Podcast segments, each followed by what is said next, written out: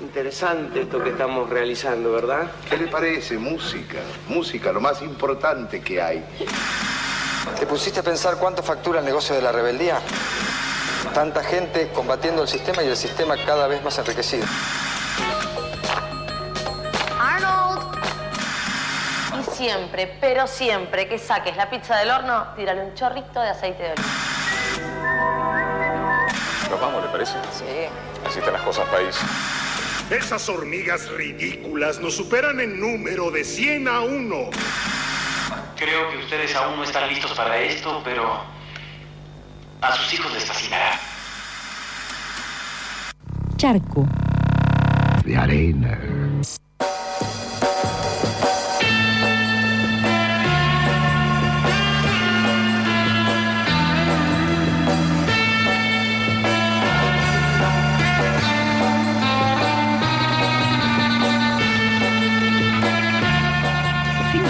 Pasan de las 11 de la mañana, seguimos aquí en FM La Tribu, en Charco de Arena, y esta musiquita nos anuncia que del otro lado del teléfono está Blas. Buen día. Buen día, Pauli, Vani, eh, María, ¿sí están los controles? María, sí. Bien, bueno, eh, buen día a todos. Un placer a todas. Eh, volver al vivo, ¿no? Extrañaba sí, este ¿no? Sí, sí, sí. sí. Eh, dos cosas les quiero decir antes que nada. Eh, ese separador que salía antes de la columna ya me lo sé de memoria y lo voy cantando mientras va saliendo. y cuando empieza la columna confieso que bailo, hago algo parecido a bailar. como Muy bien. empe- cuando empieza la cortina, La cortina, es exactamente. que sí, Da para bailar, ¿no? da para bailar. sí, sí, sí. Bien, sí, bien. sí, sí. Te veo igual moviendo con tus manitos como medio en el pechito y moviéndote de un costadito. Sí. Sí, de, de la cintura para arriba, como en general uno baila. ¿no? ¿Cómo estás, Blas? bien, bien, bien. Eh, un poco de frío, eh, pero ahí andamos. Pasándola. Pasándola, pasándola, te extrañamos, esperamos que eh, se pueda volver a hacer las columnas aquí en vivo. Sí, sí, sí, ojalá. y que pueda ir de una pedaleada hasta la tribu y salir de adentro del estudio eh, sería un- algo muy lindo. Sí, sí, sí, sí, vamos, eh, tenemos esperanzas que va a volver ese momento. y bueno, más, más temprano que tarde, yo creo que eh, 2020 por lo menos. Sí. Espero que no sea con todos estos protocolos que acaban de sacar en educación, que sería otra columna, ¿no? Para charlar Eh. con vos, docente, ¿no? Sí, sí, sí, sí. Va a ser un, todo un tema eso. Bueno, cuando hablamos de ficción y de fantasía, bueno, tendríamos que pensar cómo se aplica todo ese protocolo, ¿no? Eh, sí. Exacto, exacto. ¿Qué, ¿Qué nos traes hoy?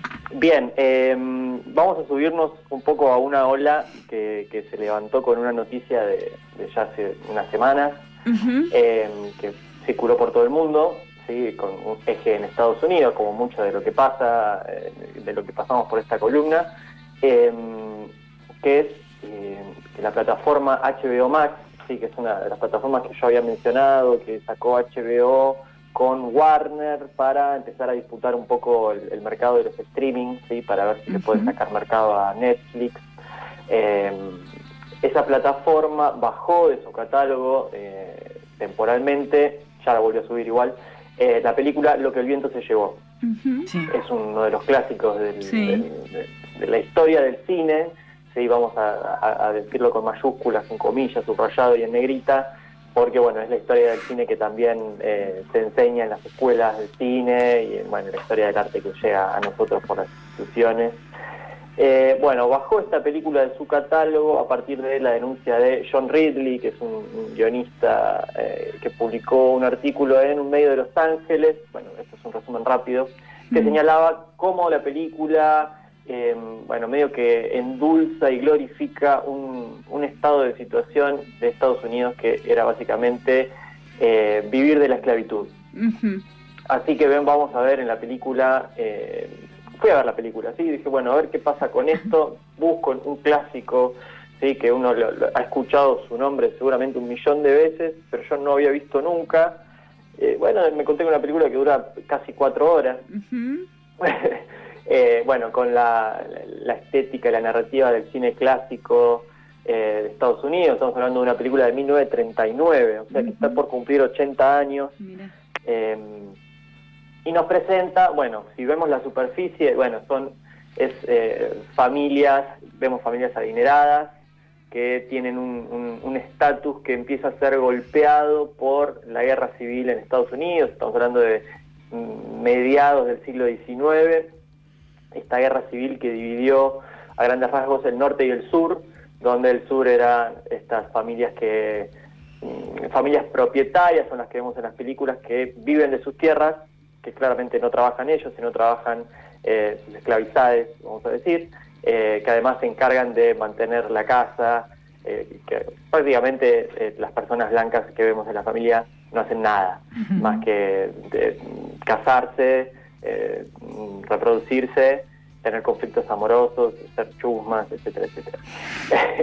este, bueno, y cómo se representan también eh, las personas afroamericanas esclavizadas en esta película también da para hablar porque generalmente son eh, torpes, tontos, mm. no, los vemos tener ningún pensamiento autónomo, ningún pensamiento crítico, eh, e incluso cuando es necesario, entre comillas, eh, terminan siendo amenazados y golpeados por eh, Scarlett O'Hara, que es esta protagonista de la película, una niña bien que termina eh, estando al frente de la familia por esta, esta increíble y dura guerra que azotó a sus sueños de progresar en base a explotar esclavos y, así y así seguir y, fundar una nación. ¿sí? No es la única película que, eh, que, va por ahí. ¿sí? Muchos de los clásicos del cine que se ven como inicios del cine eh, en Estados Unidos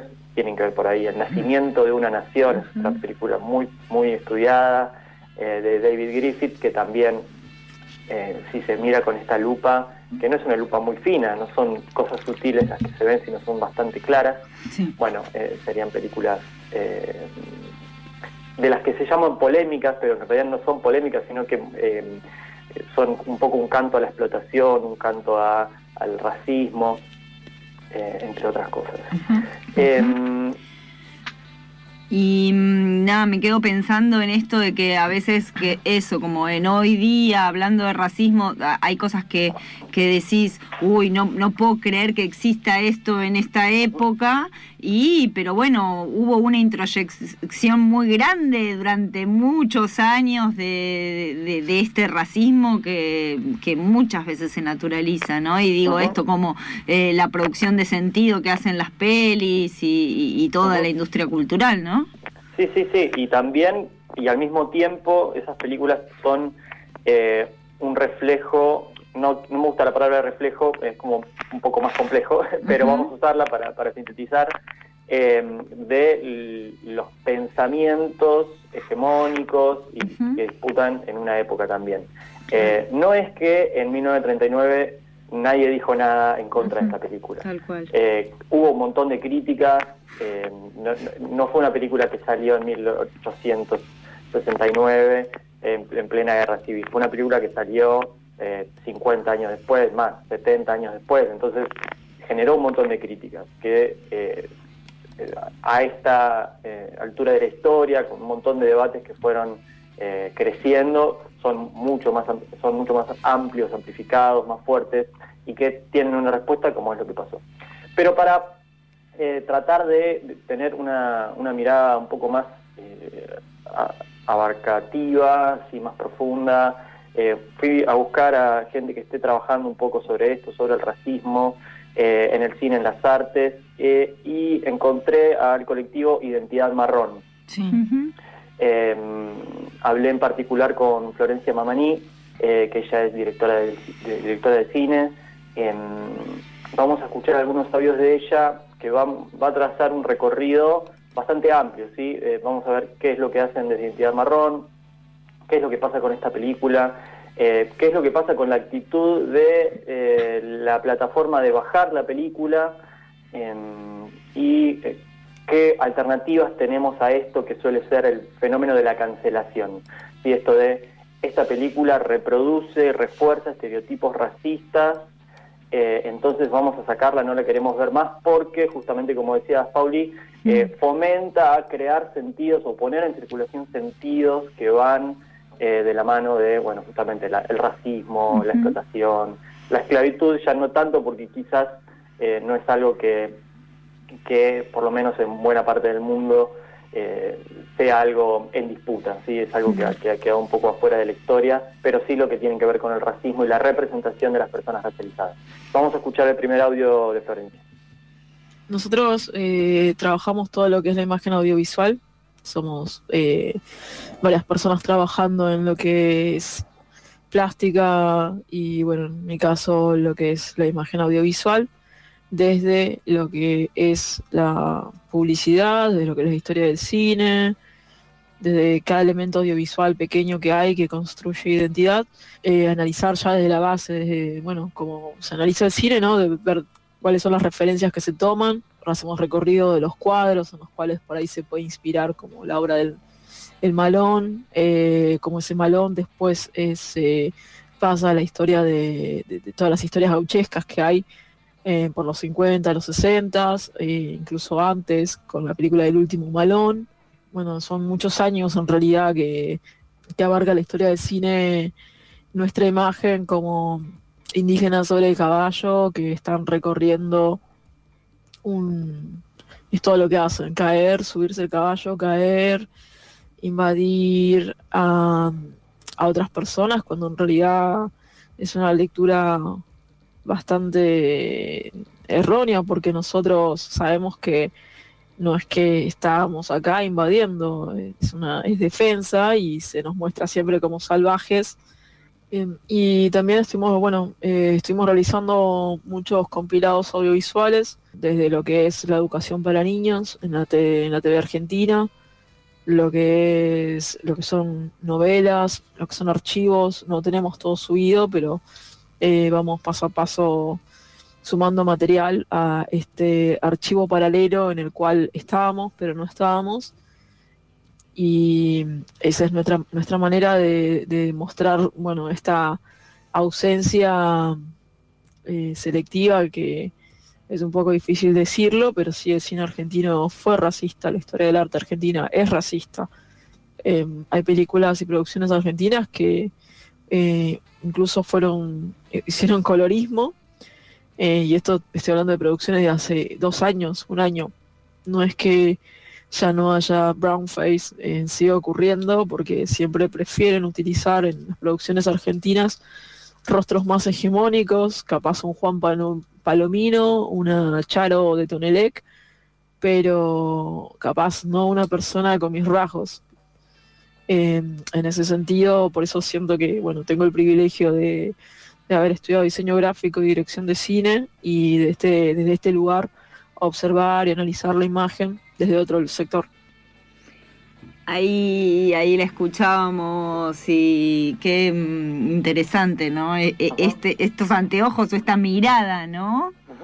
Totalmente. Eh, y sobre todo para ver a veces eh, la mirada blanca, eh, progresista,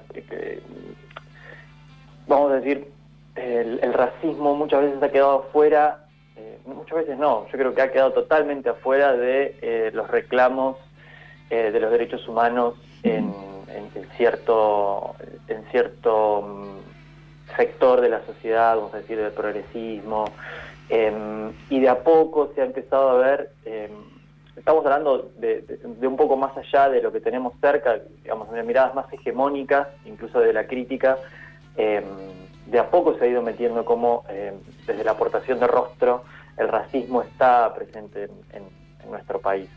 Eh, tenemos una, una visión muy esquemática de, de la escuela de eh, racismo, eh, son las- eh, lo que pasó en otros países con las personas afrodescendientes, afroamericanas, africanas, etcétera. Eh, Y está bueno tener una, una visión de personas racializadas que, eh, que, que lo, que lo viven en carne propia y que tienen un estudio sobre esto. O sea, lo que vemos es, eh, no, no es necesario irse a la historia del malón, aunque es importante ver cómo la historia del cine y la historia del arte eh, ha sido racista y es racista por cómo se han representado los eh, pueblos originarios, las personas racializadas, em, qué lugares ocupan, qué papeles hacen, sino también ir a películas de actuales, contemporáneas, que em, para em, representar eh, personajes que tengan rasgos originarios o terminan buscando a actores lo más parecido a la norma canónica, a lo hegemónico, eh, y de última le agregamos un poquito de color que ahora, ahora lo que era el blackface, eh, que era eh, pintar a actores blancos de negro para representar papeles afrodescendientes, esto de que los actos escolares era, nos, pintaban con corchos, para representar el, el mayo de 1810 esto que nos parece escandaloso, bueno, está pasando con, otros matices, ¿sí? están usando maquillaje y aún sin usar maquillaje, usar actores eh, hegemónicos para, para, representar esos otros papeles, esos papeles de originarios que pueblan el país y todo el continente, que no es necesario eh, forzar ni, ni, ni, hacer estas cosas que hacen, pero claramente es necesario para, para otra cosa, ¿sí? es necesario para Em, algo que vamos a ver un poquito más adelante. Sí, eh, para tranquilizar al ojo del espectador y, que, se sienta eh, cómodo viendo lo que ve. ¿sí? Em, ¿Ibas a decir algo? No, esto de que lo dijo bien clarito, dejámonos de joder, eh, somos una sociedad racista y esto se nota bien en la industria también audiovisual y esta reproducción de cierto estereotipo y lugares que para... Mm, hacer como mm, que se aborda el tema de algunas producciones que se incluyen, eh, que hay una conciencia, eh, no dejan de hacer otra cosa que seguir excluyendo porque las personas que convocan son personas con determinadas características físicas que son personas conocidas y que traen también a través de eso un marketing detrás. Exacto. Eh, vamos a escuchar el segundo audio que se mete un poquito con lo que fue eh, lo que el viento se llevó, más que nada con esta eh, reacción de HBO de bajarlo del catálogo y qué alternativas hay a eso. Escuchamos el segundo audio. respecto a lo de lo que pasó con el viento, el viento, lo que el viento se llevó, bueno, el arte no, no puede haber, o sea, no, no es algo que vaya a haber censura, no sé, a menos que o sea, puede haber una condena tal vez moral de, por ejemplo, uno hace blackface, pero es como una condena, de, o sea, uno no puede censurarlo, sino que tiene que venir desde otro lado. Y creo que ese otro lado es el generar la conciencia mediante material audiovisual que hay que generar, que mostrar, más archivos, compilaciones, eh, justificarlo también, eh, porque no es que podemos llegar y decir, bueno, miren esto y hablar así nomás, sino que lamentablemente hay toda una base académica en la cual siempre van a pedir que, se demuestre más y más y más, eh, así como se nos, se nos solicita que, no de manera puntual, bueno, tienen que ser mejores, pero todos nosotros como eh, personas racializadas sabemos que siempre va a estar en duda qué tan buenos podemos ser o cómo ganamos o cómo llegamos a un lugar, porque es algo que nos pasa a todos los racializados. Yo como directora de cine voy a tener que demostrar algo más. Eh, como artistas plásticas, mis compañeras, tal vez siempre hay algo que, que están esperando de vos, lo que es exotizado y creo que eso también esperan en las producciones audiovisuales y no tiene que ser, no tiene por qué ser así, como es el caso de la del cortometraje Milla de Leonard del NOA, que ahora fue seleccionado y bacán al Marché du Film. Y eso es un logro porque no hay rostro estereotipado, porque es un cortometraje que, fue una tesis y habla de lo LGBTQ, pero eh, no lo hace de la típica historia porteña de LGBT, LGBTQ, o sea, como si fuese una publicidad de una marca conocida, sino que, que yendo a esas otras realidades que hay dentro de lo que nosotros podríamos decir eh, mundo marrón.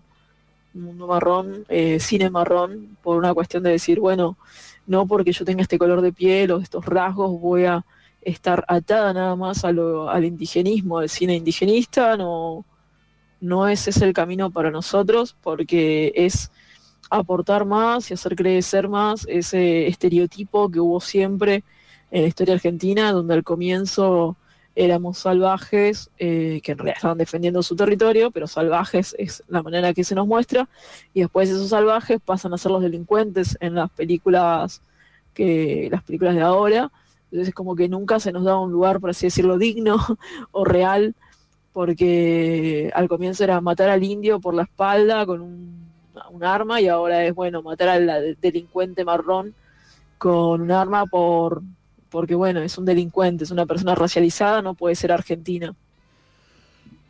Ahí seguíamos escuchándola.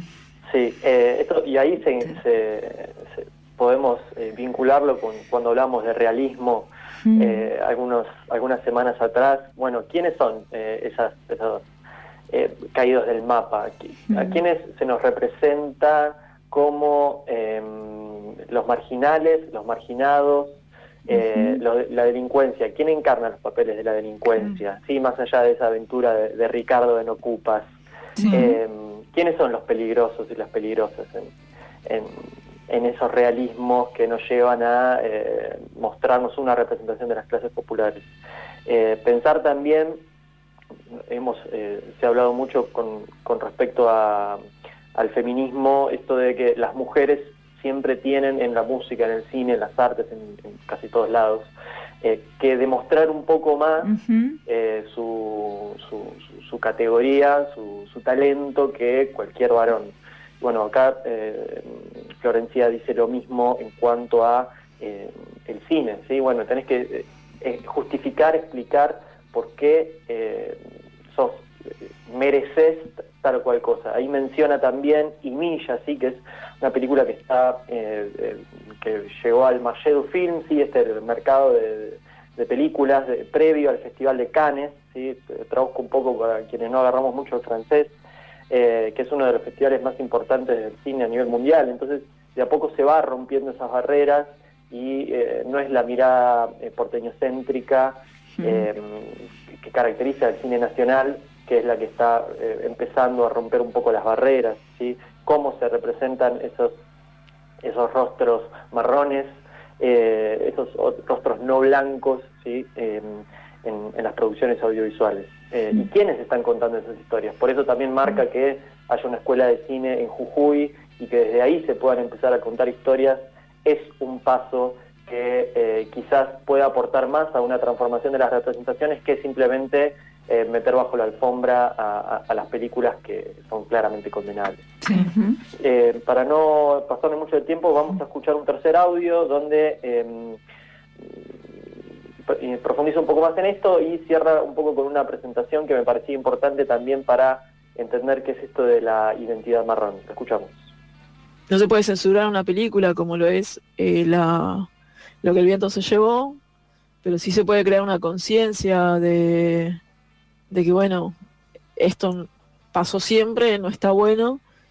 Eh, sí, no me hubiera parecido bien que la bajen, pero está bueno que, que lo acompañe un material que eduque, por así decirlo, que creo que también debería suceder tal vez en el cine argentino para ya romper con estos estereotipos que, es hora de que empiecen a terminar y ahora que ya está la NERC en Jujuy y ya hay historias en, en el Marché du Film y va a haber más, eh, sabemos y contamos con nosotros mismos para, para saber que, que, esto de a poco se puede construir, que no es tan difícil que sí lo hegemónico siempre va a estar de por medio, pero que entre nosotros podemos contar nuevas historias, ganar e ir a un festival, dos, varios.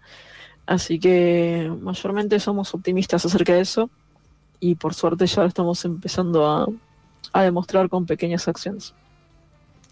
Yo soy Florencia Mamaní, eh, yo nací en San Isidro, eh, y mis padres son jujeños. Mi mamá es de la Puna jujeña y mi padre era de la quebrada Humahuaca. Pero bueno, también es esta diversidad a la cual siempre damos con identidad marrón, que nosotros crecimos en distintos lugares de, de lo que es el continente. Yo podría ser ecuatoriana, chilena, boliviana, eso no tiene mucha importancia, es más bien nuestro fenotipo, el que nos describe. a veces hay personas que dicen, yo me percibo marrona, y la verdad es que si el del Pharmacity te persiguen cuando entras es porque no le importa si sos com, si sos omahuaca, aymara, de un color, y bueno, no le importa si estudié cine. En ese sentido, por eso trabajamos mucho los estereotipos y de visibilizar todo, todo este tipo de cuestiones que son racistas, clasistas. Ahí Eh, la escuchábamos a Florencia de identidad marrón y eso, ¿no? Con, con esa fuerza de lucha para esto. de- decía esto, bueno, lo hegemónico va a existir, pero hay que, eso, contraatacar, ¿no? Exactamente, ¿y de qué manera? Es, es una manera de, em, de admitir que hay racismo en nuestra historia. Eh, Exacto. Si vamos al, al esto del venimos de los barcos, bueno, eh, No. ya es una larga historia eh, con esa frase que se ha pronunciado desde, desde incluso de la presidenta que tuvimos, eh, que ahora está de vice, eh, o sea, desde los altos cargos se, se- se- se baja todavía con esa línea tan eh, sarmientina, ¿sí? esa, esa historia que se nos ha enseñado, esa decisión desde aquella fundación de, de nuestro país de eh, borrar todo rastro eh, indígena originario y decir nosotros tenemos que ser como los europeos. Bueno, eso se paga de alguna manera y es el, eh, comentaba Florencia en, en otro momento, eh, eso es, se paga con el arte que, que- que tenemos, con la historia del arte que tenemos, sí, diferente a lo que puede haber pasado en otros países, como México, por ejemplo. Eh, bueno, hacernos cargos de esto, de esas decisiones que tomaron otros, obviamente, eh, quienes tenían detentaban el poder en ese momento y que lo siguen haciendo de alguna manera y contraatacar de esa manera, ¿sí? con, con- con las armas que, que tenemos. ¿sí? El trabajo de identidad marrón lo pueden buscar en sus redes sociales, eh, suben cada tanto materiales, además de noticias y, y- y aportes a, a estos debates, a la vi- visibilización de estas voces, más que debates, porque la idea es que se despierten esos debates que están un poco silenciados y eh, contraatacar también con que, con bueno, eh, que se cuenten otras historias, ¿sí? fomentar que se cuenten esas, otras historias, que otros y otras sean quienes cuentan esas historias. Eh, y si vamos un poco más allá, eh, tratar de eh, abrirnos a otras narrativas, ¿sí? porque Exacto. generalmente lo que vemos acá, además de, em, de que son siempre las mismas personas quienes representan, ¿sí? quienes se encargan de escribir esas historias, eh, la forma de contar siempre es, eh, es- es la misma, ¿sí? porque eh, es, la que, es la que garpa para la industria y es la que, em, la que es más fácil de, de digerir para nosotros. Eh, tenemos el ojo y la mente acostumbrada a una manera de contar eh, que se ha estacionado bastante en, en el cine, sí, que es lo que, lo que más aflora y se va haciendo cada vez más chiquito ese margen si, si nos metemos más en el cine argentino. Pero bueno, eh, abrirnos a otras identidades, abrir la historia del arte y del cine a otras identidades es abrir a otras cosmovisiones, que no son la, esa que, que no es esa cosmovisión que bajó del barco, eh, es esa cosmovisión que quizás más cercana a la que estaba cuando esos, esos europeos blancos bajaron de los barcos, eh, y otras formas de, de- de contar y de, y de conocer esas historias. Es claramente un, un largo camino, pero eh, está bueno empezar a rastrear estos trabajos como los de identidad marrón, que capaz llegamos a partir de, bueno, esto, de lo que el viento se llevó, es un, un- un pequeño culebrón que, que arrancó en Estados Unidos, pero nos sirve un poco para mirar acá también, y que claramente va más allá del cine, sí estamos hablando de racismo, que es algo estructural y lo podemos ver en, en, en las noticias que en este mismo programa se escuchan antes o después de esta columna. Eh. Simplemente eh, prestar atención a, a- eso como un móvil que mueve un poco nuestra historia también. Sí, también empezar a, a consumir, digamos, este tipo de, de producciones y apostar a estos otros nuevos espacios es sacarle ese lugar de centralidad y poder que tienen las instituciones ya conocidas que, como bien lo planteaba Florencia, parece que todo el tiempo hay que estar pagando un extra para poder eh, llegar a, a un lugar donde el reconocimiento tampoco es eh, genuino y es real y donde se logran ciertos alcances siempre se toma como con sorpresa. Sí, y, y para cerrar, es una actitud que claramente tenemos que tener como, como público, como espectadores. Eh, es, una, acti- es algo que le tenemos que demandar al Estado también, que tenga políticas culturales que se orienten a esto. Eh, y bueno, un poco con esa Hmm. con, con- con esa actitud, act- con esa sí, actitud activa, iba a decir, valga la redundancia, con esa actitud política, con esa postura política, empezar a desandar estos caminos. Siempre hablamos de desandar o eh, de, de construir. Bueno, eh, seguramente no sea fácil abrirnos a, desde la, pienso en lo, en lo más concreto de mirar una película, eh, un corto, una serie, eh, o con la música, con un montón de cosas puede pasar. Eh, no es fácil salir de un lugar en el que uno está cómodo y acostumbrado. Eh, Puede pasar con otros cines también, con un cine europeo, cine arte también nos, nos corre de algunos lugares en los que estamos acostumbrados y hay que eh, tomarse esa tarea también. Eh. Si queremos que de alguna manera esto, esto cambie, eh, vamos a tener que sacudirnos y desacomodarnos un poco. Ahí está. Blas, ¿te puedo recomendar una película yo a vos? Ya anoto. Se llama Café con Canela. Café con canela. Brasilera, origen. Brasil, 2017. La productora, esto quiero decirte a vos y a quienes escuchan, es Rosa Filmes. Rosa con SZ, Rosa Filmes. Café con Canela la vi ayer. eh, protagonizan dos mujeres negras.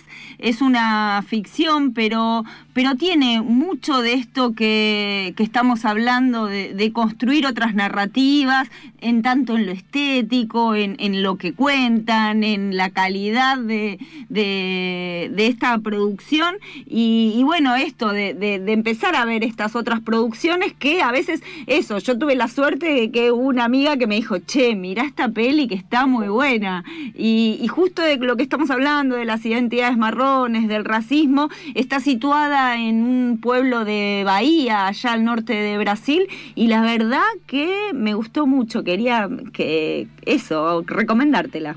Ya la anoté y me la pongo a bajar en A cualquier buscar, a buscar. sí. bueno, Blas, te queremos agradecer mucho la columna de hoy y desearte un lindo fin de semana, ¿no? Gracias a ustedes, gracias a Florencia y a toda Identidad Marrón que, que nos aportó su voz. Y bueno, nos encontraremos la próxima. Abrazo. Abrazo.